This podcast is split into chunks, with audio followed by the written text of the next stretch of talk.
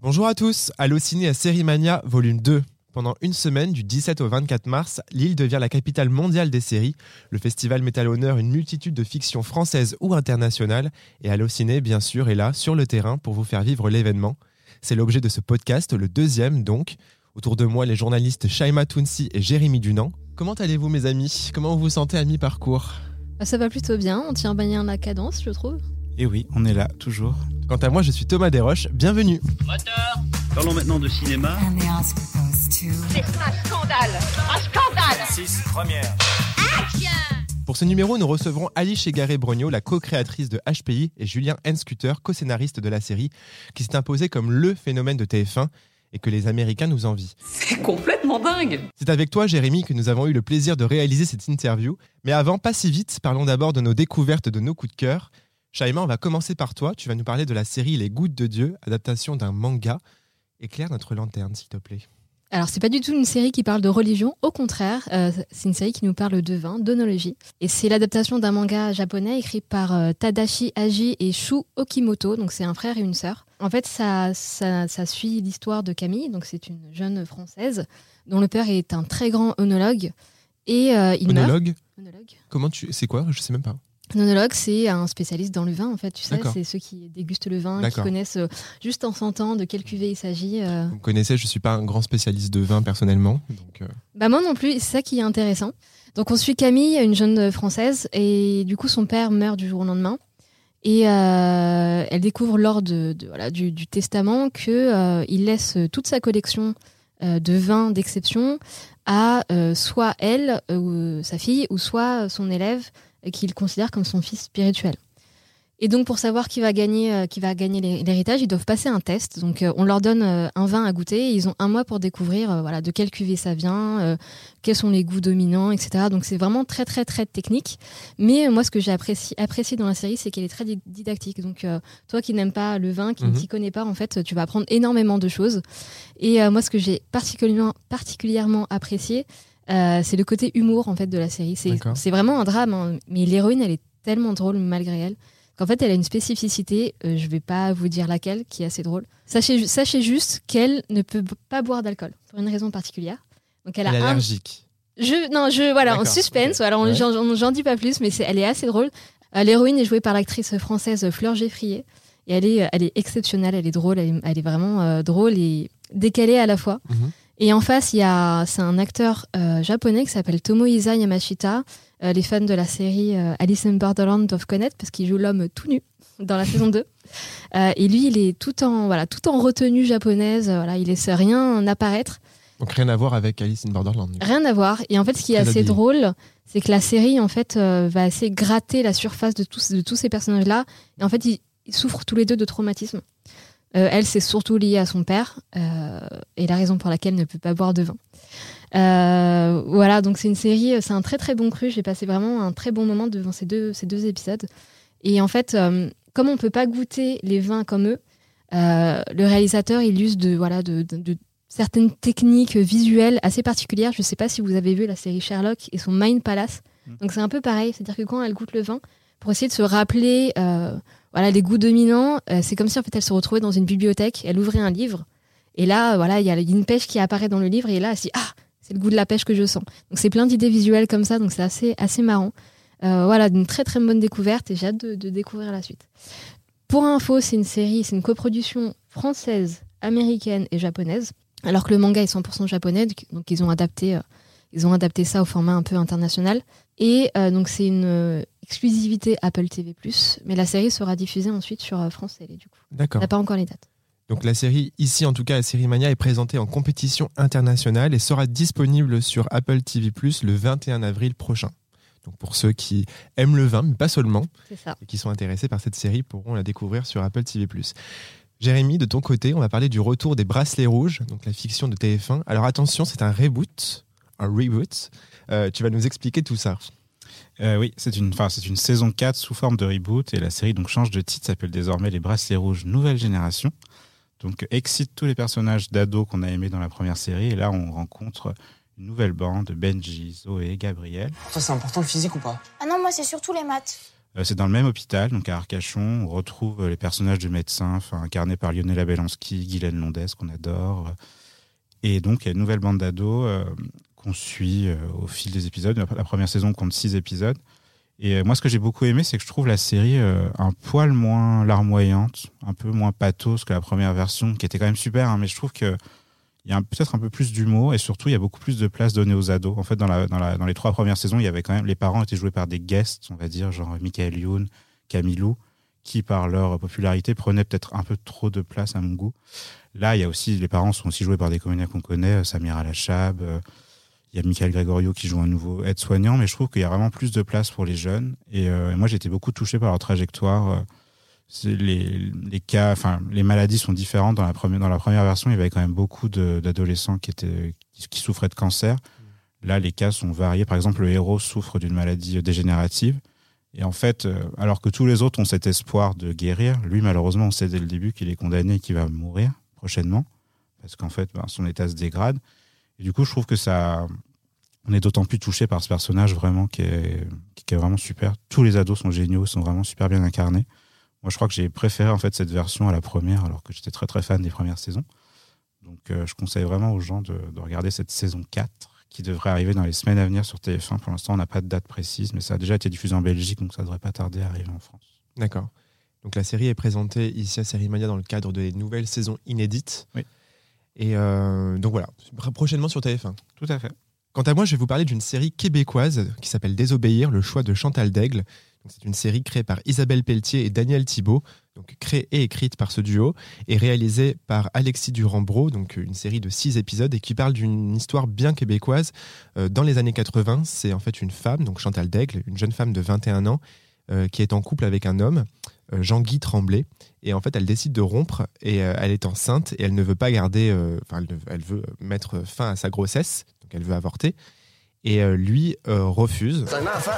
C'est mon enfant. Donc en fait, il va, euh, il va- il y a tout un, comment dire, une, euh, une course judiciaire qui va se mettre en place. Elle, elle veut, voilà, elle veut aller au bout, elle veut, elle veut avorter et euh, elle veut disposer de son corps comme elle l'entend. Et lui le refuse. Donc c'est une histoire qui va évidemment dépasser ce couple-là et leurs avocats. C'est une histoire qui va devenir, euh, euh, qui va prendre énormément de place. C'est une histoire très médiatique. Le débat n'est pas seulement à propos de Madame Daigle, c'est un débat de société. Qui contrôle le corps des femmes Quand on regarde sur Internet, il y a énormément d'images d'archives. C'est très intéressant de voir tous les journaux TV qui en parlent à l'époque. Euh, parce que voilà, c'est le Canada, euh, c'est vrai que c'est très différent. C'est à la fois très européen et en même temps, euh, c'est très Amérique du Nord, etc. Donc c'est toute une culture différente. Et, c'est vraiment intéressant de voir que comment cette, affaire a fait avancer la question de l'avortement au Québec. Et donc, c'est une série voilà, judiciaire, un peu qui fait un peu penser à American Crime Story. C'est, c'est vraiment, on, on- on replonge dans une époque, on reconstitue des faits, on part un peu dans le passé, on, revient sur le, début de leur relation et ensuite on revient sur, euh, bah, dès que la machine se met en route, la machine judiciaire. Euh, c'est une série qui est intéressante puisqu'on voit comment l'homme, en fait, est très manipulateur, euh, arrive vraiment à, à prendre possession de cette femme-là, à l'étouffer et comment en fait finalement on arrive à déposséder une femme de son corps euh, et en faisant passer le fœtus pour en fait un, un, enfant euh, qui, euh, qui a en fait le, fœtus a quelques semaines et en fait un enfant qui a des droits quoi et plus de droits qu'une femme de 21 ans. D'ailleurs c'est une, une, une des citations dans la série qui est assez incroyable où elle descend les marches. Il y a une première sanction qui est tombée donc on lui demande on, elle- on- on lui refuse l'avortement on lui dit qu'elle doit aller au bout de sa grossesse et elle dit mais j'ai- moins de droits qu'un fœtus quoi Je pense qu'à l'âge de 21 ans, j'ai plus de droits qu'un fœtus de 19 semaines. et donc ça, c'est hyper intéressant. Et évidemment, la série sort à un moment où, euh, en Amérique du Nord, donc euh, leurs voisins, euh, l'avortement est largement euh, remis en cause. Même dans certains États, c'est complètement d'ailleurs. Et euh, c'est pas le cas vraiment au Canada. L'avortement est, est encore bien. euh, voilà, alors, rien n'est acquis, hein, mais euh, c'est pas quelque chose qui a bougé depuis. Mais en tout cas, c'est une série qui est très intéressante. euh, voilà, de permet- permettre de voir comment comment tout ça a fonctionné et comment tout ça a créé un peu une émulation. euh, euh, public. Euh, D'ailleurs, dans les premiers épisodes, on voit des femmes qui vraiment eu Chantal Daigle, mais ensuite il y a vraiment tout un mouvement qui, qui se met pour l'aider. Je veux parler des acteurs. Donc en fait, Chantal Daigle est, est jouée par Éléonore Loisel, qui est une jeune femme de 21 ans. En fait, elle a vraiment l'âge de, de son personnage et c'est dingue parce que quand on regarde la série, on dirait vraiment qu'elle est plus âgée. Alors c'est pas du tout pour, euh, au contraire, c'est pas, c'est un, c'est plutôt positif. Elle joue tellement bien et elle est tellement, je trouve, elle a un jeu, jeu très mature parce que c'est vraiment un, un personnage difficile. Enfin un personnage, c'est pas un personnage qu'elle a vraiment existé, mais c'est une femme, je, je trouve difficile à incarner. Et Jean-Guy Tremblay, qui est en fait donc cet homme, euh, honnêtement, qui n'a pas vraiment de qualité, euh, est joué par Antoine Pilon et qui est excellent aussi. Il est assez effrayant. Et pour ceux qui connaissent bien le, le cinéma de Xavier Dolan, il a, il a joué dans Mathias et Maxime de Xavier Dolan. Et donc voilà, c'est euh, vraiment une très belle série, très importante évidemment aujourd'hui, enfin qui est vraiment nécessaire. Et je sais qu'au Canada, donc elle a été diffusée depuis le 8 mars, je crois, et ça a vraiment créé, euh, ça a pris beaucoup de place. Vraiment, on en a beaucoup parlé, euh, ce qui est normal parce que même aujourd'hui en France, par exemple, le biopic sur euh, Simone Veil, qui est totalement lié à, la loi pour l'avortement en France, a créé énormément de, de succès. Enfin, c'est un film qui a beaucoup marché, donc c'est vraiment, euh, voilà, même au Canada, donc cette série euh, prend beaucoup de place et, et les gens en parlent, donc c'est super. Et euh, ici, à Sérimania, elle est présentée dans le cadre de la compétition Panorama International. Et je vous admets qu'en France, je n'ai pas plus d'infos sur une diffusion. Et c'est dommage, j'espère que ça va changer. Il n'y a pas de, de raison, mais ça serait bien que la série arrive en France. C'est toujours intéressant de voir euh, ces histoires-là, euh, comment ça s'est passé à côté. Ça vous donne envie? Ah oui, Ouais. Ouais, c'était super intéressant. Je reviens vers toi, Shaima. Tu vas nous parler d'une série britannique, Funny Woman, avec Gemma Arterton. Donc là, on change complètement de sujet. Oui, hein. on un peu ouais. C'est ce que je me disais. Après les bracelets rouges et, euh, et désobéir. Donc, qu'est-ce que tu peux nous parler de cette série? On revient à un sujet plus léger, mais ça parle quand même d'un sujet très important. Euh, donc euh, Funny Woman, euh, donc on suit l'histoire de Barbara Parker, donc jeune blonde peroxydée des années 60 euh, qui vit à Blackpool. Et en fait, elle est, elle est choisie pour être Miss Blackpool de cette année-là. Et en fait, elle se rend compte à ce moment-là que qu'elle est objectifiée. C'est-à-dire qu'on la prend en photo que pour sa poitrine, que Mm. pour ses fesses. Donc elle se dit, mais en fait, moi, je suis pas là pour ça. Moi, je suis là pour, voilà, pour euh, mon sourire, mon, mon, mon, mon humour. J'ai- J'aime faire rire les gens. Donc elle s'est dit, bon, bah, euh, vas-y, j'abandonne. Euh, voilà, elle, elle quitte sa famille, elle quitte son, son fiancé, elle, et elle va vivre à Londres, euh, sans le sou, afin d'être euh, d'être actrice. Are you telling me you actually want to act? No bikinis. Yet. Ever. Bon, évidemment, ça va être plus difficile que prévu parce qu'à cette époque-là, euh, voilà, les femmes, elles sont à la cuisine, elles s'occupent de leur mari. Mais elle va réussir à décrocher un job euh, d'actrice dans une, dans une petite production, une comédie, euh, dans le but, voilà, de casser un peu, voilà, de casser un peu les cartons de l'époque. Bon, elle se, elle se bute à des difficultés. Par exemple, le producteur, voilà, quand elle tourne, il, vit- voilà, encore une fois, il, fi- il filme ses fesses, il filme ses seins, alors qu'elle est super drôle, vraiment. Jim Arterton, elle n'a pas une carrière de malade, voilà, elle n'a pas fait les meilleurs choix du monde, mais là, elle est tellement drôle. Je trouve que c'est un rôle qui lui va à ravir. Et puis, elle a un petit, elle a un petit accent anglais, le Lanc- Lancashire accent, on appelle ça comme ça. C'est une actrice qui est assez lumineuse quand même. Elle est lumineuse et encore plus en blonde. Vraiment, c'est une coupe de cheveux qui lui va très très bien. Euh, voilà, c'est pétillant, c'est drôle. Et il y a aussi de la musique euh, des années 60 qui est vachement, vachement péchue. T'as juste envie de danser avec elle, quoi. C'est très léger et en même temps, ça parle d'un vrai sujet. Voilà, c'est la, la place de la femme dans les années 60. Et c'est pour ça que ça m'a fait penser à la série euh, La fabuleuse euh, Mrs. Maisel, euh, qui est disponible sur Amazon, si je ne me trompe pas. Voilà, qui se termine prochainement. Donc c'est vraiment voilà, son, son successeur pour moi. C'est une série 100% britannique avec vraiment le jeu sur les accents, ça c'est à hurler de rire. Donc tu as hurlé de rire. J'ai hurlé de rire, comme tu aimes le dire. Euh, non, elle est vraiment, vraiment, Jamie Arterton, vraiment euh, pépite dans cette série. Euh, elle sera diffusée normalement courant 2023 sur OCS. On n'a pas, OCS. on n'a pas encore la date. Voilà, je vous la, je vous la conseille, je vous la conseille chaudement. D'accord, donc prochainement sur OCS, à confirmer pour la date, et présenté dans la compétition Panorama International, donc à Sérimania.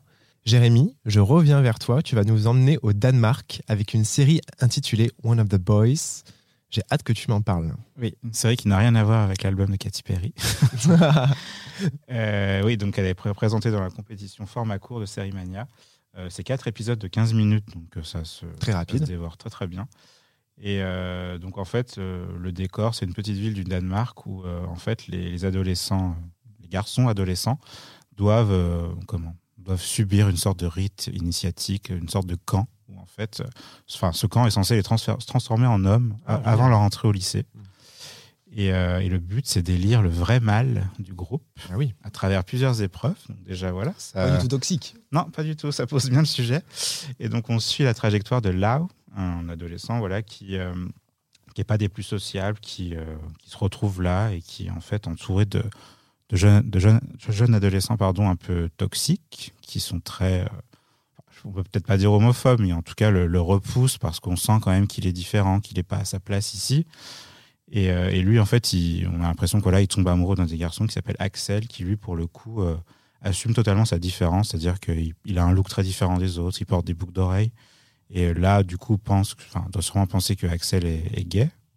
Là où l'est, enfin, on sent qu'il l'est, mais lui, voilà, il n'ose pas le dire. Et en fait, on suit ce rapprochement entre ces deux adolescents, alors que, euh, en parallèle, il y a tous les autres garçons du groupe qui s'en prennent à là, au fait, qui, le, qui lui balancent des trucs à la figure, qui se moquent de lui en permanence, qui euh, se moquent de lui sous les, sous, sous les douches.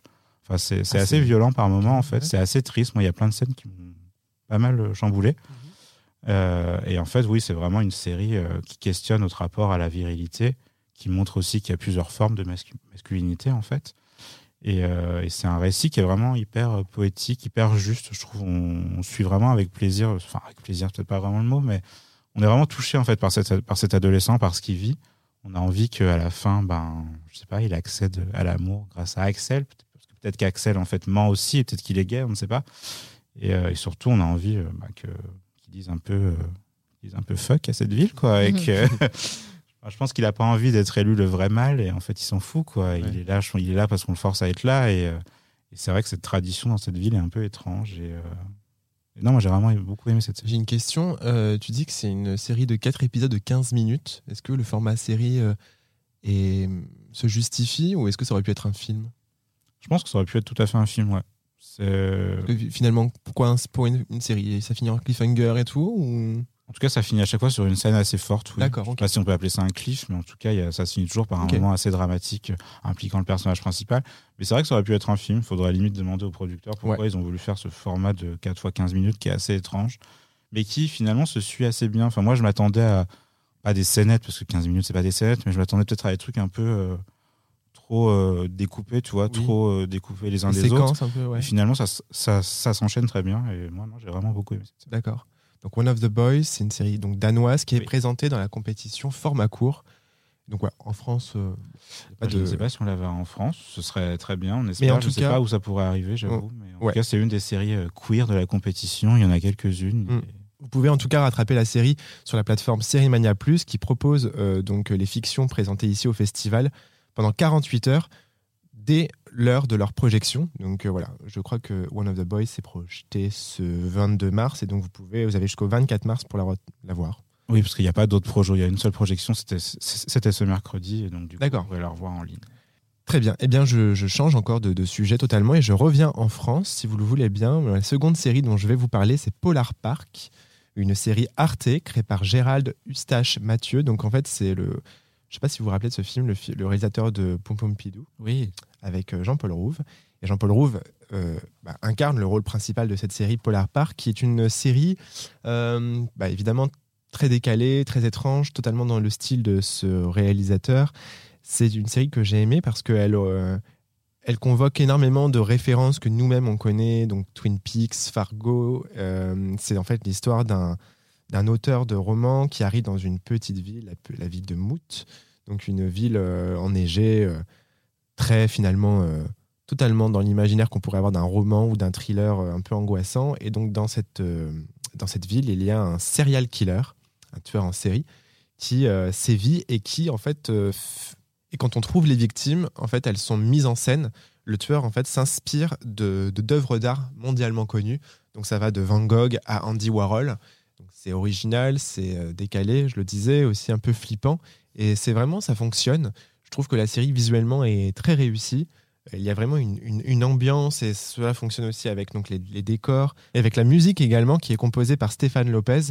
Alors pour l'information, euh, ce compositeur est nommé pour le prix de la meilleure musique originale. Donc c'est une compétition organisée par la SACEM. Euh, c'est leur initiative et qui récompense le ou la meilleure euh, compositeur-compositrice français ou française.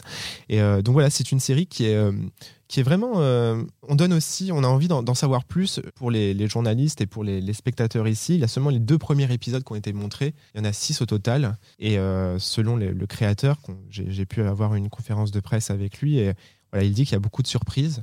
Et euh, j'ai hâte d'en savoir plus. Euh, c'est vraiment euh, très réussi. Je pense que pour ceux qui aiment un peu les thrillers, bah voilà, comme je disais, Twin Peaks, voilà, ça peut fonctionner. Donc la série sera diffusée sur Arte, donc courant 2023. Et ici, à Série Mania, elle est présentée en compétition française. Voilà pour nos coups de cœur. On va passer maintenant à notre rencontre. Donc, nous recevons pour le deuxième numéro de notre podcast Série Mania la co-créatrice et directrice de collection de HPI Alice Chegaré-Brogno et le scénariste Julien Hanscuter. Bienvenue à vous. Merci. Merci. Je Oui. précise que Julien est euh, mon co-directeur de collection cette année. Donc, vous êtes ici à Lille, dans votre ville d'adoption, un peu parce que vous présentez donc, la saison 3 de HPI. dont On le joue à tournage domicile. le tournage vient juste de s'achever, hein, je crois. hein. Exactement, va- mercredi. ouais, tout, tout- tout est très rapide. Mhm. Et souvent, justement, euh, vous en parliez, euh, on était en conférence de presse, et vous disiez justement que d'habitude, les séries se regardent un peu euh, voilà, chez soi, truc à murs, et euh, Série Mania, c'est un peu l'occasion de, de avoir un contact avec le public, de voir leurs réactions. Donc voilà, c'est la deuxième fois que vous venez à Série Mania pour représenter une nouvelle saison de HPI.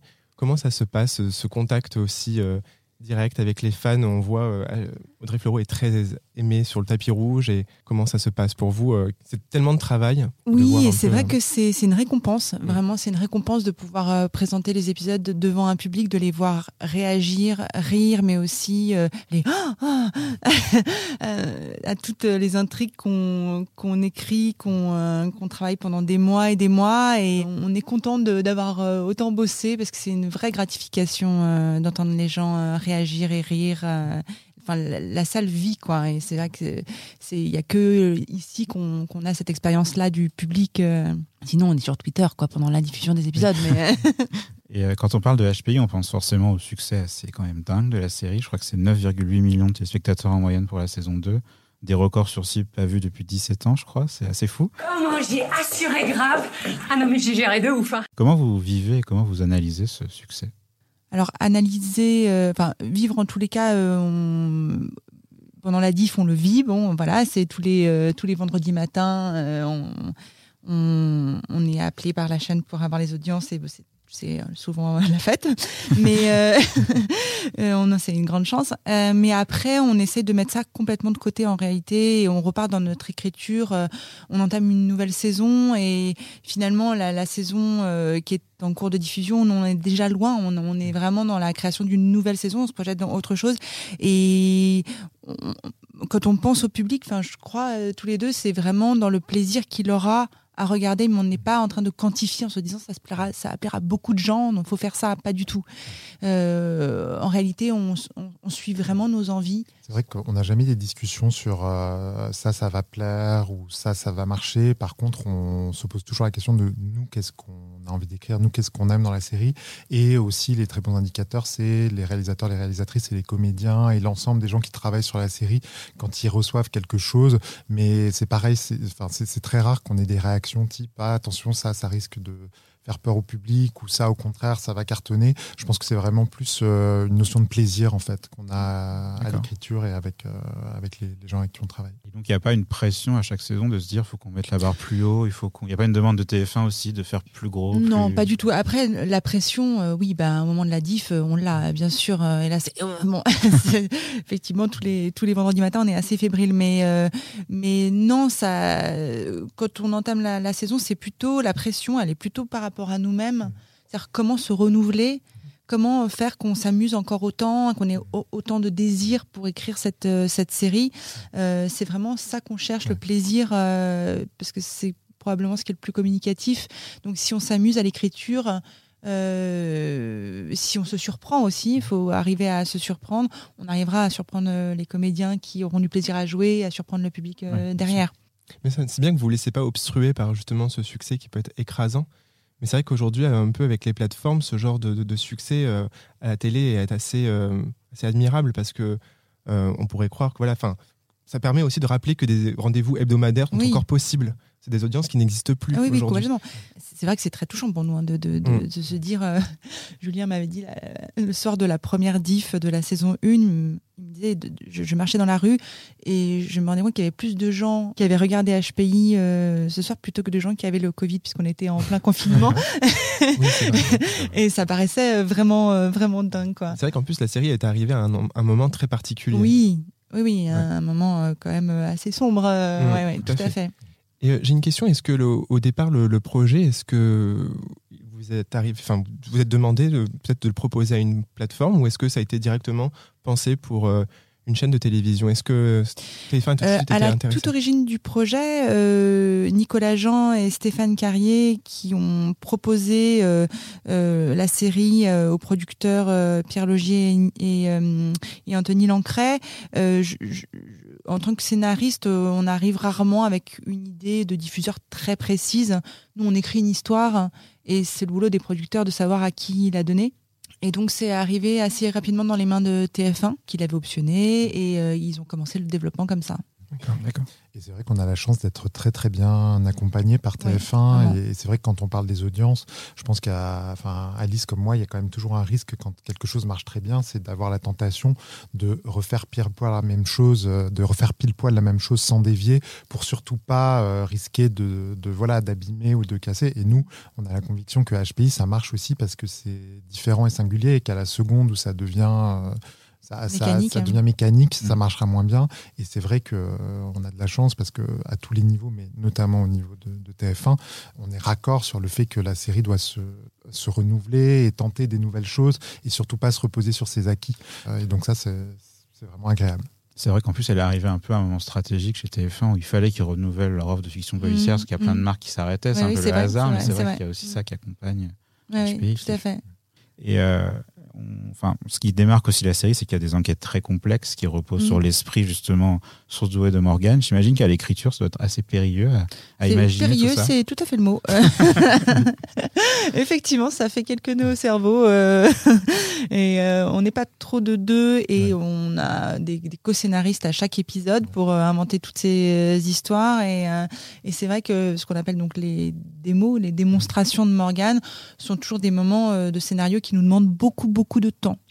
Euh, pour que ce soit suffisamment complexe Ouais, pour ouais. qu'on se dise waouh quand même là ouais, c'est 160 quoi Et c'est vrai qu'on passe énormément de temps sur le polar, euh, non seul, et, euh, et aussi pour justement permettre d'avoir à côté tous ces moments de fantaisie et de comédie, parce que pour ça, il faut un polar qui est le plus solide possible, mais qui en même temps est- est- ne, ne prend pas toute la place. Et en fait, en réalité, faire un polar euh, Complexe, solide, complexe, mais, mais qui, qui permet d'avoir le reste à côté, c'est c'est beaucoup, beaucoup de travail, mais après, c'est un travail euh, agréable. Mais, euh, Et euh, je suis curieux de savoir comment votre méthode pour travailler. Est-ce que vous travaillez tout seul et ensuite vous vous, réunissez dans un bureau? Est-ce que vous écrivez ensemble?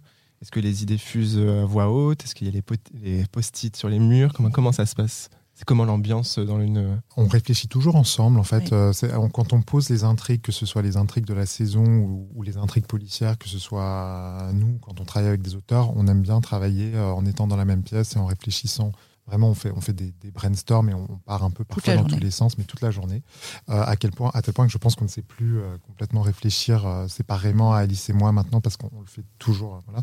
Par contre, sur la partie, quand on dialogue, en général, dialoguer, c'est assez particulier. Et ça, on le fait, on le fait seul, on le fait chacun dans notre coin. quand, quand, en tout cas, nous, on dialogue une première version d'épisode, on, on se sépare la tâche, Oui. on fait chacun de notre côté, et ensuite, on retravaille, on rediscute ensemble, et là, on se retrouve, et on a pu, je pense, dans ces cas-là, s'alimenter, apporter un peu des nouvelles idées, et, euh, et, euh, voilà.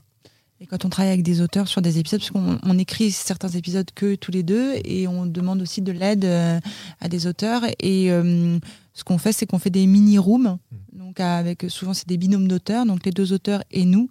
Et donc on accompagne euh, la construction de l'épisode jusqu'à ce qu'ils aient donc fait ce qu'on appelle euh, des séquenciers. Donc euh, on sait ce qui se passe par séquence. Et après ils partent dialoguer, ils nous remettent une, une V1 et on, l'agrémente avec eux jusqu'à la VDF. D'accord.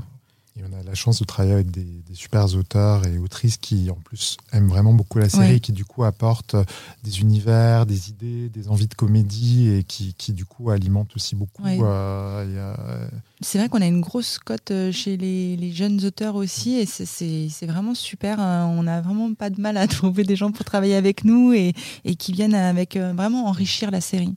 Et euh, on le sait, donc la saison 2 s'est achevée sur un moment que beaucoup de gens attendaient, le premier baiser entre Morgan et Karadec.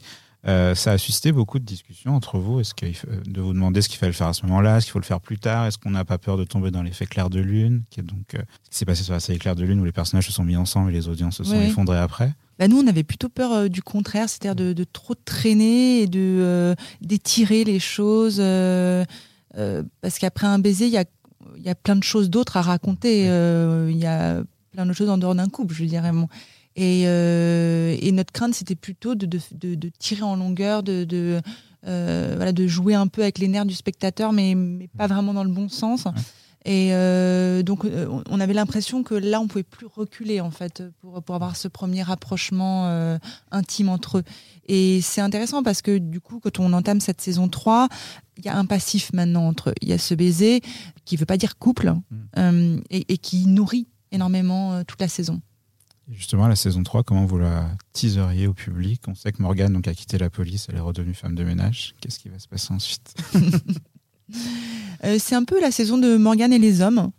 euh, on peut dire donc euh, ses ex donc se remettre de, de Romain de cette brûlure là très vive de Karadec les autres et son père parce que en, en allant chercher Romain c'est c'est son père qu'elle a trouvé et elle va devoir faire avec et le père de Morgane est quand même une version d'elle euh, qui aurait mal tourné quoi donc euh, c'est un peu un mauvais génie donc, euh, donc voilà, c'est un peu tout ça. C'est aussi comment Morgane se, se remet toutes ses blessures avec ses moyens à elle.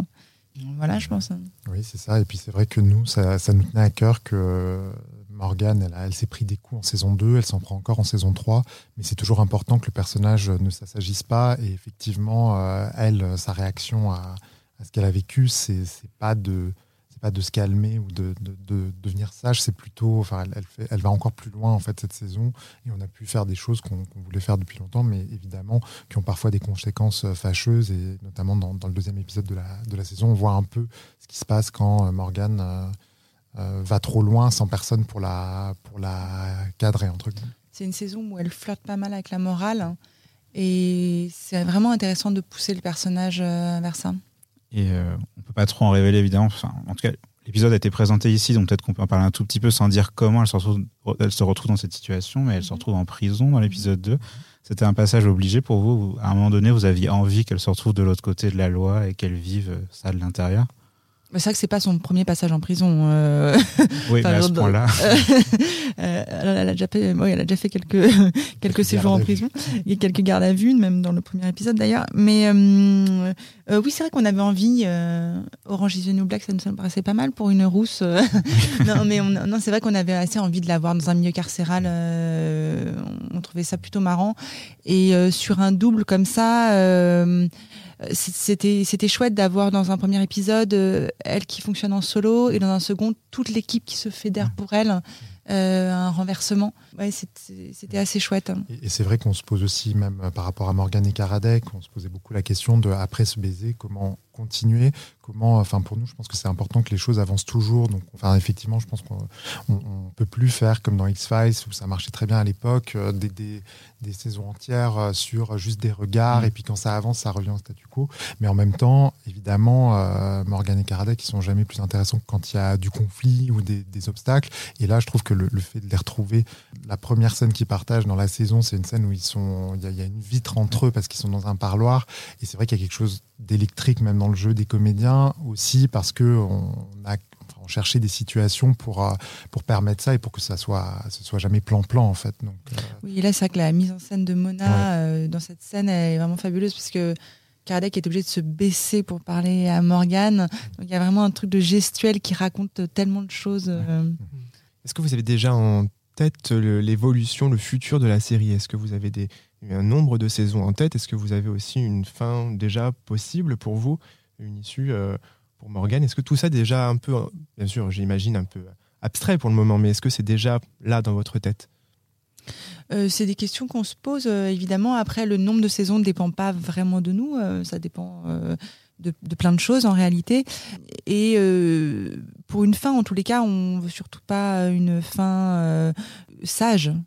Euh, surtout pas. Donc oui, c'est on, on s'est souvent interrogé sur comment finir cette histoire, et quelle serait une- la meilleure fin pour Morgane, et c'est clairement pas dans un, un pavillon avec un chien et, et Karadec et des pantoufles. Est-ce que vous êtes déjà en train d'écrire la saison 4 Oui. Parce qu'on imagine que l'idée c'est de la tourner bientôt cet été, c'est ça ou à la rentrée? Euh, cet été, non, mais euh, bientôt. Et on sait qu'il y a un remake américain qui est en préparation pour ABC, c'est assez énorme quand même. Ouais. Euh, vous avez un droit de regard sur ce projet? Non, c'est les Américains, hein, nous. Euh, Ça, vous n'avez pas droit de regard du tout. Non, non, non. Droit de rien du tout. Euh, ah, ils sont durs en affaires, hein, les ricains, ça, ça rigole pas. hein. Et qu'est-ce que vous pensez de l'actrice qui a été choisie? Ah, euh, super. Ouais. Ouais. En plus, moi, je l'aime beaucoup, cette euh, dans It's Always Sunny in Philadelphia, mais aussi dans, Mm. euh, dans Hacks, où elle, était assez formidable. Et, euh, Et elle, je trouve qu'elle a vraiment le, le bon âge, le côté un peu white trash et tout. Enfin, c'est vraiment. euh, je, je pense que c'est- une très bonne idée de casting. puis c'est vrai que, bon, après, euh, entre Drew Goddard et, euh, si j'ai bien compris, c'est Rob Thomas de Véronica Mars qui sera showrunner. euh, C'est C'est entre de bonnes mains. de bonnes Oui, mains. c'est des noms, c'est des noms plutôt cool. Et euh, est-ce que suite à ce succès, TF1 vous sollicite pour d'autres gros projets d'envergure ou est-ce que vous-même vous êtes intéressé par des gros projets euh, chez TF1 euh, pour écrire euh, peut-être Euh, Est-ce que c'est quelque chose qui- que vous voyez passer ou vous dites euh, tiens je serais un peu euh, intéressé de faire ça aussi? Bah, la porte est très ouverte, euh, évidemment. Maintenant, euh, ils savent très bien qu'on est très occupé et que c'est le genre de projet HPI, où c'est pas vraiment possible de faire plusieurs choses en Mhm. même temps. Quoi d'autre? Ouais, eh, je suis pas magicienne non plus. Euh, c'est c'est tous les jours, c'est euh, tous les voilà, c'est vraiment du 24 euh, 24 HPI. Hein, euh. Donc même si vous le souhaiteriez, en fait c'est un peu compliqué de, de prendre un peu entre guillemets une pause pour écrire pour un autre. euh, Euh, une pause, on ne peut pas. En fait, on doit revenir euh, en mai prochain Ouais. euh, à l'antenne. Donc, euh, on a en réalité même euh, moins de moins de d'un an d'écriture et c'est vraiment pas large du tout. Mm. Euh, c'est huit épisodes et c'est des épisodes compliqués à écrire. euh, on fait aussi euh, donc la direction artistique. Donc euh, euh, nous, notre travail s'arrête pas juste au moment où on livre les textes. Il y a tout un travail après. Donc euh, ça nous occupe toute l'année, vraiment. En tout cas, on a hâte de découvrir la suite de la saison 3 Ouh. parce qu'on a vu les deux premiers qui sont vraiment, donné vraiment top. Ouais, moi, j'ai vraiment adoré. Ah, chouette, Et est-ce que vous chouette. avez une idée de date de diffusion qui n'est pas encore révélée encore aujourd'hui, mais Ce sera grosso modo comme, euh, comme l'année dernière. avril-mai Avril, mai. Voilà. Je, je crois qu'elle a fuité, à vrai dire. mais, Oui, euh, je sais pas, si- je sais pas si on Oui. doit le dire, mais c'est vrai qu'elle le a, elle a fuité. Elle a fuité, mais je sais pas si c'était les bonnes dates. Donc, euh, Ah, Bah Le- écoutez, on verra quand Voilà, on TF1. verra. euh, on verra. En tout cas, merci à- beaucoup à vous, euh, Alice et Julien, pour votre temps. Et puis on vous souhaite un bon courage pour la suite et on a hâte de voir la suite de cette série. Euh, cool, Ah, mais j'espère qu'elle vous plaira. Mais nous, on est plutôt très contents de, de la saison. Très bien. Très Super. contents. Merci beaucoup à vous. Merci beaucoup. Merci. Pour le rappel, si vous n'êtes pas au festival et que vous voulez tout de même découvrir les séries, il existe la plateforme Sérimania Plus qui est 100% gratuite et qui propose les séries présentées pendant 48 heures après leur projection. Donc rendez-vous sur le site festivalia-plus.com. Oui, j'ai pas le PLUS parce qu'on ne met pas plus dans l'adresse.